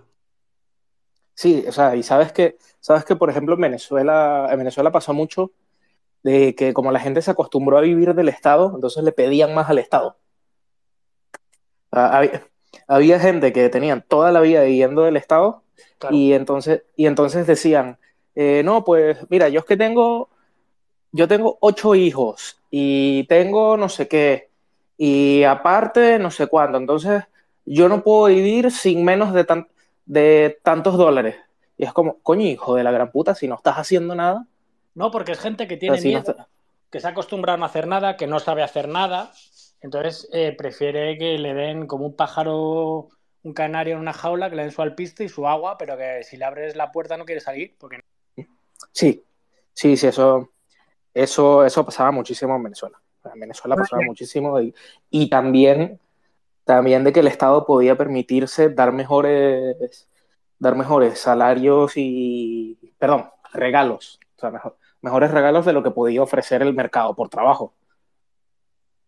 ¿Sabes? Porque una cosa, una co- cosa, por ejemplo, es de que a- aquí en España, por ejemplo, tienes lo, tienes lo del paro y el paro, el paro, por ejemplo, te lo tienes que ganar, pero tampoco es de que de eso realmente puedes vivir, o sea, puedes aguantar.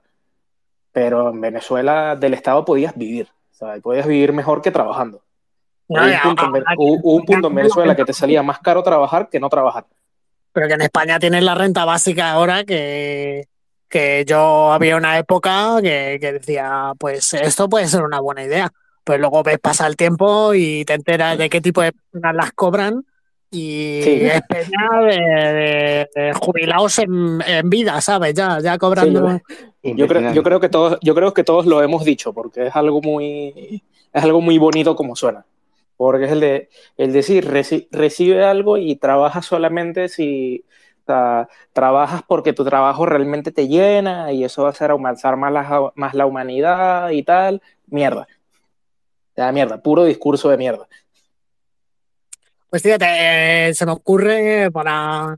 Yo creo que ya más da el tema que, con el que podemos empezar en septiembre. He estado mirando eh, una moneda que, bueno, yo flipé bastante. En teoría es todo como una criptomoneda mm, social, de estas que llaman sociales. La que había lanzado Podemos. pues, pues, la podía perfectamente. Creo que se llama G1, la Juna. Eh, ¿Cómo? ¿Cómo se llama? G1 y el nombre de las G1, los tokens se llaman Junas. ya te pasaré info, tío, porque en serio, es, muy está basado en que las personas por vivir tienen derecho a un salario básico en criptomonedas.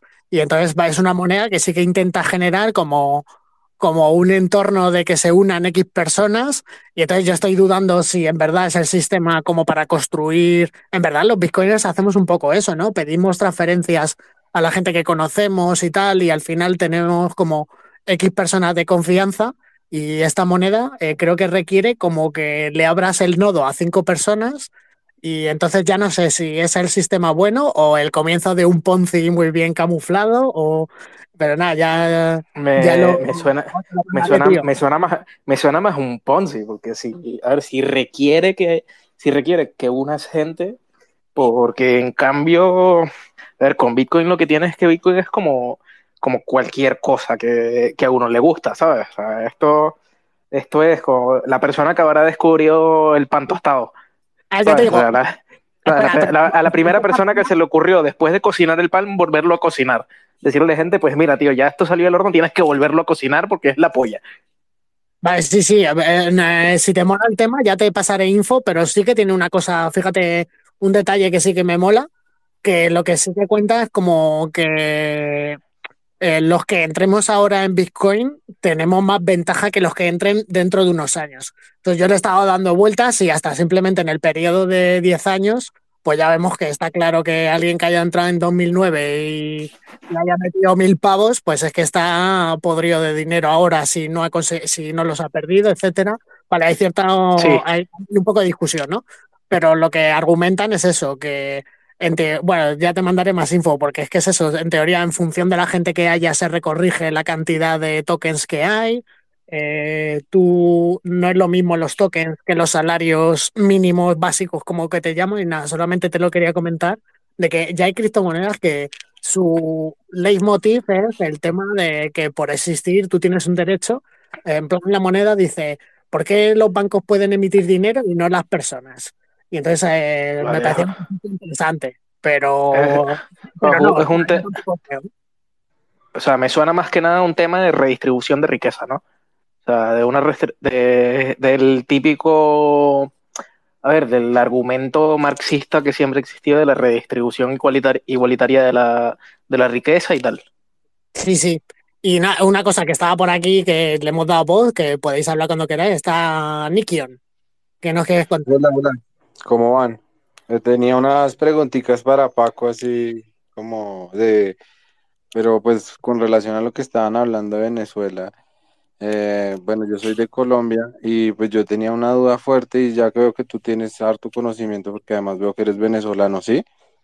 Sí. ¿Sí, Ah, ok. Sí, sí, sí. Eh, y eh, veo que aquí hay un porcentaje grande de venezolanos y yo veo que la mayoría saca por lo menos el 80% de los pesos colombianos. Ahora entiendo que en Venezuela también los aceptan como moneda.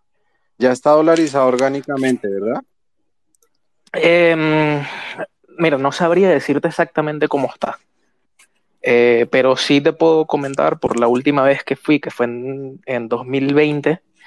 en Venezuela, en ese momento, 2020, sí, 2020, hace tres años, eh, el, el, dólar y las divisas extranjeras seguían siendo ilegales. y creo que hasta hoy lo siguen siendo.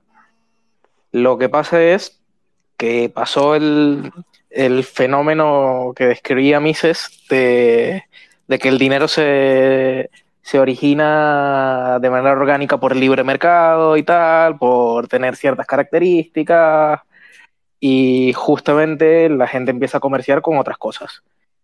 Y, sí, porque eso es lo eh, que yo veo y, cuando fui, cuando fui se aceptaba mucho el dólar y el euro. De hecho, yo no tuve que, yo no tuve que hacer el cambio de los euros que me llevé a dólares.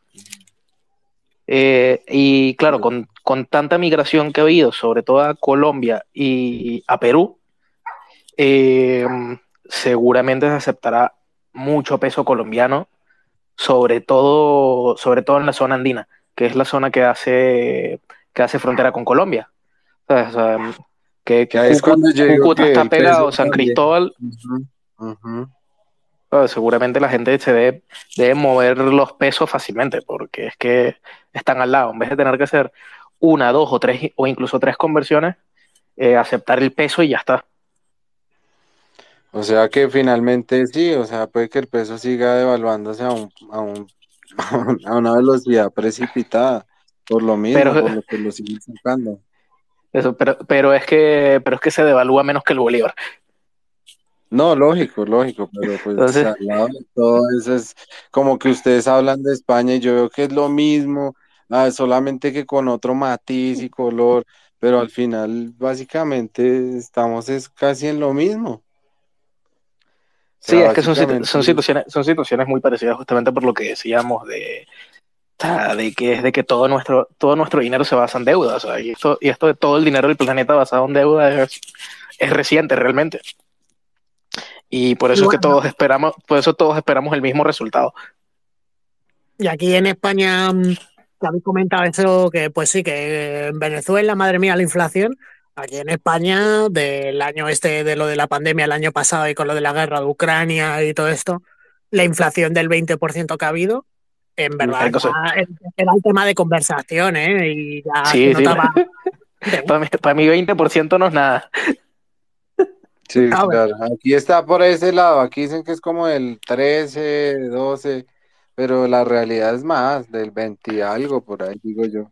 Sí, es que, es que la, realidad, la, realidad, la realidad siempre es más, porque es que la realidad siempre es más, porque siempre lo calculan por el, por el CPI del país y el CPI lo que te mide realmente son el precio de, el precio de las viviendas, el precio de algunas de algunas commodities, materias primas y tal, pero no te, no te mide realmente el precio de, de la comida, el precio de la electricidad, el precio del agua, el precio de la educación. Eso usualmente no lo miden y eso usualmente sube mucho más rápido que el, otro, que el resto de cosas y realmente, realmente vivimos en, de servicios.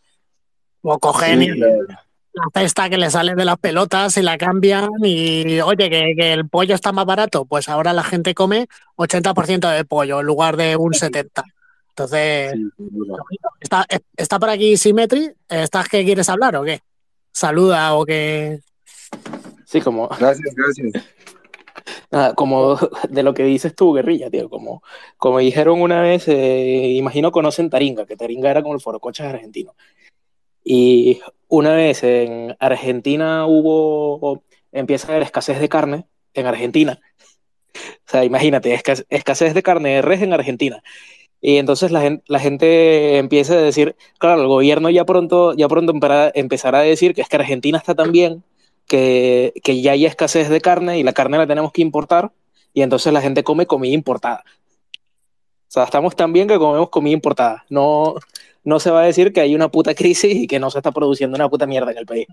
Tú ahora lo del aceite de oliva en España, que yo ya estoy viendo la botella de aceite de oliva a 10 euros. Y eh, escuché a una persona hablando que cuál es el problema de esto, y claro, eh, un agricultor. Y al parecer la movida va porque están intentando pagarles tan poco a los agricultores que ahora se están revelando y diciendo, pues no vendemos las aceitunas. Y están de, en España, que se cultiva aceitunas por un montón de sitios, pues por ejemplo dicen, no, no, vamos a dejar solamente aceite, eh, aceite de oliva de Andalucía. Pues aparece, me parece que la chica que lo comentaba, que es agricultora de, de, me parece que de Cáceres o de por esa zona de Extremadura, que no les compraban las aceitunas, que les pagaban mucho menos precio que lo que les pagan en Andalucía, que este año entre todos se han revelado y dicen, pues no las vendemos. Y claro, por ahí, yo creo que van por ahí los tiros y me, ha parecido muy gracioso en relación a lo que dice de la carne de res, pues que, que en España valga una botella de aceite de oliva 10 pavos. Vamos, yo... Eso, eso puede ser el comienzo del hecatombe, sí. Sí, sí, sí. O sea, en un país que, que, yo recuerdo haber llegado y haber visto una botella de aceite de oliva, creo que era como de 3 litros en, en 80 céntimos y me voló la cabeza. Bueno, pero esa, ese no tiene que ser muy bueno. Yo ya te digo que pagar 3 euros el litro el año pasado. No, no, no, pero, litro, a ver, que no, no, no es bueno, pero es aceite de oliva. Madre mía, eso es, yo creo que es aceite de colza, tío. Eso es de, eso es una cosa muy española. Una vez colaron un aceite muy turbio Vamos, en la sí, sí, sí, sí, eso, eso, eso recuerdo que mi padre me lo había contado en Venezuela, de que aquí hicieron una mezcla de unos aceites para abaratar un aceite de oliva y tal, y mataron a un pueblo entero. Pues, ojito, o sea, el aceite de oliva, pues espero que ya, ya, ya de vivir en España, que pues por lo menos lo huelas y hay que siempre virgen extra, del bueno. Sí, sí. A ver, había mucha peña por aquí. Sí, yo, yo, el del Mercadona, que ya, ya con eso me vale. No, no, pues ese es muy malo, ese es el peor de todos, tío. Muy mal para Virgen extra, tío, eso estás en España, eso como poco. Vete al rincón de Gourmet en el corte inglés y, y cómprate el mejor aceite de oliva. Un frasco de estos de cristal que te vale 30 pavos. No, me jodas. Vale, lo, hago para ensalada lo, hago, lo hago cuando lo hago cuando los españoles dejen de beber, dejen de beber ron Brugal y empiecen a beber Santa Teresa. Yo dejo el alcohol. Y Paquito, pues ya no lo hago. Paquito, yo tengo que el, el, aceite de oliva no huele tan bien como el de coco, pero también lubrica, ¿eh? Pues sigo un pavo en TikTok que prueba cosas así y flipo, tío, porque eh, se hizo un café de una especie de granos de una especie de animal en no sé dónde, que lo que hace es que se come los granos y luego los caga. ah, sí, sé cuál es ese, que es el, café más caro del mundo, dicen que es excelente. Y es claro, un ¿no? Es una especie no, es, un, es una especie de gato. O sea, es un, es un felino grande, pero no tan grande. Pero es como que. ¿En Perú? Eh, no, no, no, es, en Asia. Bueno, el caso es, que es, como una especie de tigre, creo, y es como que lo comen, lo comen y los ácidos del estómago le quitan, le quitan la acidez y el amargor al grano. Sí. Y luego lo recogen la mierda y lo limpian. Sí, claro, eso tiene que ser un proceso manual de peña y grano por grano limpiándolo y es caro de cojones, pero por lo visto está... Sí. Y también... El café de cápsula del Mercadona sí está bueno, eso sí que te lo recomiendo, Paquito. No, no me jodas. Eh. A mí el café o, venezolano o colombiano. Oh, perdona. No, no, tío, es que no, no puedo pasar otro tipo de café. O sea, es como que siendo español salgas de España y te, ponga, te pongan un aceite de oliva italiano, ¿sabes? No puedes. Bueno, a ver, el aceite de oliva italiano bueno será muy parecido al español, los países mediterráneos. Pues esto es al final una pelea típica, pero un queso, una botella de vino, un eh, aceite de oliva, X cosas mediterráneas, la verdad que es ya cosa de pelearnos los mediterráneos, pues entre los griegos, los españoles, los italianos, te salen aquí, o eh, ya se meten también los franceses, pues cada uno tiene sus cosillas. Hay, que probar de todo. Y ya te digo, del café, joder, tío, yo entonces siempre utilizas cafetera, porque por ejemplo es eso, del café de cápsulas, café colombiano. Ese está más malo que el café eh, un expreso, que, que, no sé de dónde sacarán el café, pero cuando llaman a una cosa café colombiano, en cápsulas suele ser una mierda. Sí que sé que el de el de. Sí, colombiano, colombiano se lo de comercial. Eh, eh, pero cuando te traen el café de por esa zona, pues sí que se ve la diferencia. Pero a mí la pereza, yo es que soy muy de Nespresso, ¿sabes? Entonces no le acabo encontrando el, la peña. Yo me encanta el café, pero la peña demasiado puritana, tío. Ya a lo mejor el único producto así es el, jamón. Con el jamón eso es que no hay discusión, ¿sabes? Eh, no, en otro país no puedes comprar jamón. No, eso, eso, eso sí es verdad, eso sí lo puedo decir. yo, aquí en, yo aquí en España creo que he probado todos los jamones habidos y por haber y hay mucha gente que dice, no, todos saben a lo mismo. No, es que lo notas. O sea, notas la diferencia así por mínima que sea. Ojo que los italianos te salen y te dicen que tienen el, me parece que es el prosciutto di Parma. Y tú lo ves. El, el, prosciutto, es que el prosciutto di Parma no es jamón serrano, no se parece. es, pata, pero tampoco se, tampoco se, cura de la misma manera. Ah, ahora me estoy acordando de una cosa que me pasó en un hotel de Holanda. Que me quedé, me tuvieron que pagar en el aeropuerto, quedarme en Ámsterdam. Pues en el buffet del hotel era eh, que yo, me dije, pero ¿cómo puede existir este producto? Y era el jamón serrano con el borde rodeado de pimienta, tío, como el, el salami. yo, pero, pero esto, ¿dónde? eso, eso, existe, eso es muy, eso es muy popular en, en, Italia, eso se llama speck. A mí, a mí me encanta. Pero no, tío, me serrano, no me jodas, tío. No, sí, a ver, a ver, porque, porque realmente no es jamón serrano. Lo que pasa es que es la pata de jamón y se cura con sal y pimienta. Por eso es que tiene pimienta en el borde. Sabe bastante bien, sabe ahumado. Pero tienes que ir con la idea de esto no es jamón, esto es otra cosa. Claro, yo, era muy joven. ¿eh? Es, como lo, es como lo del pastrami. Pues yo, es que le quité, el, de hecho, los bordes. Dije, esto hay que. Pero. ¿Por qué le han echado esto al jamón por fuera? Mira. Pues, eh, pues ya, ya, sabes, ya sabes, porque es una técnica italiana. Andrés, para adelante. Dale, dale. no, pues eh, yo, iba a hablar del de, tema de inflación, pero ya se fueron por comida rica y ya me da hambre. no, em, con respecto a lo que dicen que miden mal la, la, la, inflación, es cierto, porque hay dos, pues ahora hay un fenómeno que es la reduflación, ¿no? Que las empresas hacen más chiquitas las porciones, pero te lo venden al mismo precio. Entonces, en teoría no disminuye el precio, pero evidentemente uno come menos. O sea, el, ejemplo más fácil es el pan, ¿no? En Colombia nosotros tenemos un pan que es el pan de 200 pesos y ahora es, parece como una moneda nomás, porque antes era un pan que te cabía en la mano, pero ahora en, el, en la uña de, del dedo gordo cabe nomás. El otro fenómeno es que ahora se les dio a los economistas una vaina que se llama ajustes hedónicos y eso se da por el tema de la tecnología y es que cuando la tecnología mejora, se supone que es deflacionario y entonces lo aplican así. Es, por ejemplo, ahora sale un iPhone nuevo 15 que es 10 veces más rápido, entonces inflacionariamente no aumenta el precio, en teoría, porque la tecnología es más barata en términos de bytes. Pero pues a mí esa forma es, pues, o sea, eh, la teoría es básicamente es que te dice, no sube el precio es porque la tecnología ha mejorado, entonces el precio por, por cierta cantidad no sube, porque la tecnología ha mejorado, pero pues finalmente esos ajustes son una mierda, se me hace. Pues sí, eso pasa, por ejemplo, con los coches.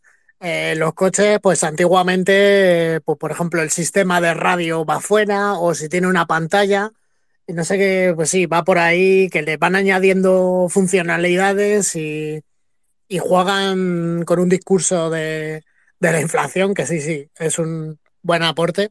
A que, eh, bueno, Symmetry, tío, tú habla cuando quieras, que estás aquí. Ah, rápido, Andrés, perdona, ¿puedes dejarnos en los comentarios algo de lo del ajuste hedónico? Porque, o sea, quiero, entender mejor la definición. sé exactamente de qué estás hablando.